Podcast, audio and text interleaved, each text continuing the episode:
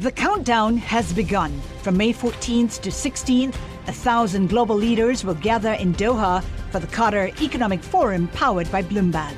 Join heads of state, influential ministers, and leading CEOs to make new connections, gain unique insights, and uncover valuable opportunities in one of the world's most rapidly rising regions. Request your invite for this exclusive event at QatarEconomicForum.com. Le entregamos todo lo que necesita saber para comenzar el día. Esto es Bloomberg Daybreak para los que escuchan en América Latina y el resto del mundo. Buenos días y bienvenidos a Bloomberg Daybreak América Latina. Es miércoles 8 de noviembre de 2023. Soy Eduardo Thompson y estas son las noticias que marcan la jornada. Esta mañana los mercados están en rojo a la espera de los comentarios de varios miembros de la Fed hoy, incluido Jerome Powell. Se espera que los banqueros centrales busquen calmar las expectativas de recortes de tasas de interés. En Estados Unidos, los demócratas se anotaron triunfos electorales en los cuales el derecho al aborto estuvo en el centro del debate. En Virginia obtuvieron la mayoría en las dos cámaras legislativas del estado y también ganaron en Kentucky, Pensilvania y Ohio. Los republicanos llevarán a cabo hoy un nuevo debate presidencial en Miami, pero sin Donald Trump. Israel dijo que sigue su ofensiva contra Hamas y que sus fuerzas han entrado en el corazón de la ciudad de Gaza. Axios reportó que el presidente de Estados Unidos, Joe Biden, pidió al primer ministro israelí Benjamin Netanyahu una tregua de tres días para facilitar las negociaciones por rehenes con Hamas. El presidente chino Xi Jinping sería, según fuentes, el invitado de honor en una cena con altos ejecutivos de empresas estadounidenses cuando visite San Francisco la próxima semana. En noticias corporativas, el mercado estará atento a los resultados esta tarde de Disney y de la empresa de semiconductores ARM. Por su parte, UBS anunció que emitirá los primeros bonos perpetuos desde que compró Credit Suisse. Pasando a América Latina, una buena noticia para El Salvador. S&P mejoró su calificación de triple C más a B menos, aduciendo los esfuerzos del gobierno de Nayib Bukele para refinanciar su deuda local a corto plazo. El banco español Santander anunció la compra de las operaciones de administración de activos de BNP Paribas en Argentina. Con esto, la entidad francesa cierra sus operaciones en el país.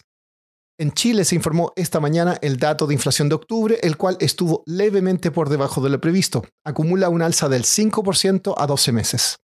Venezuela sigue beneficiándose del levantamiento de algunas sanciones petroleras. Según fuentes, habría firmado un contrato con la francesa MIP que le permitirá triplicar la producción de crudo en una empresa conjunta con la estatal PDVSA.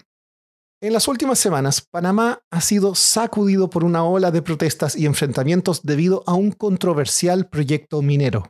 Michael McDonald cubre Centroamérica para Bloomberg News y hace poco estuvo en Ciudad de Panamá reporteando este tema. Acá nos cuenta más.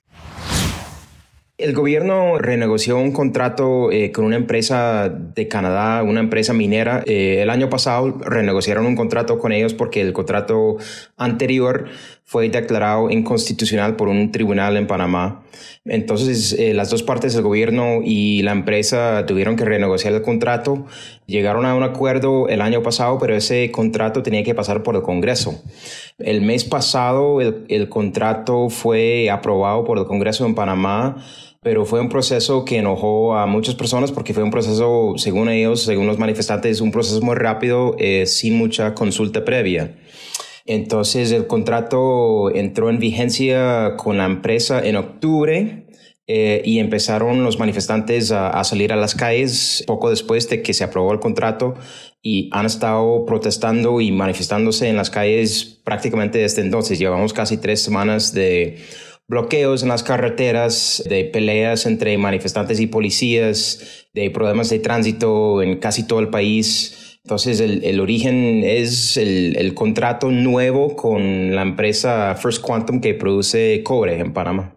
Michael, ¿qué tan relevante es el contrato con First Quantum para Panamá? Sí, es una mina bastante grande. El año pasado produjeron 350 mil toneladas de cobre el plan era este año producir eh, un millón de toneladas de cobre. Esa mina representa 1.5% de la producción de cobre a nivel internacional. Entonces es una mina bastante grande.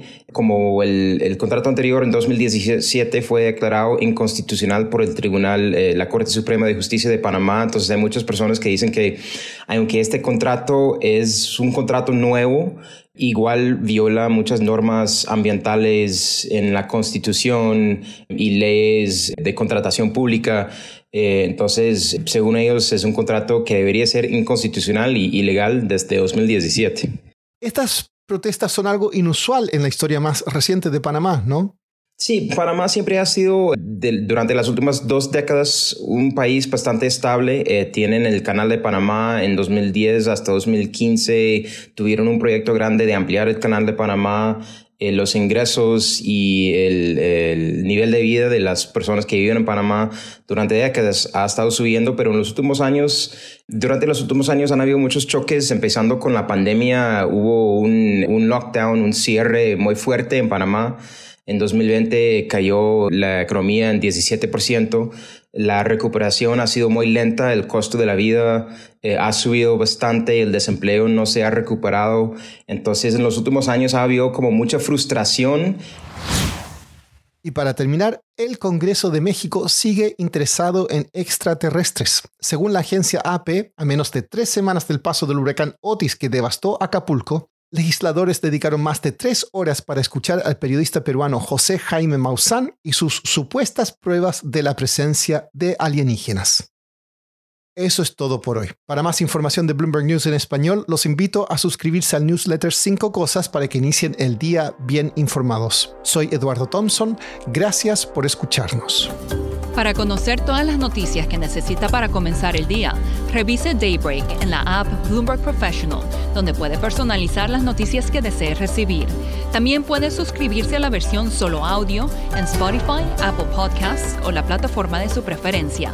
Eso es todo por hoy. Escuche de lunes a viernes Bloomberg Daybreak.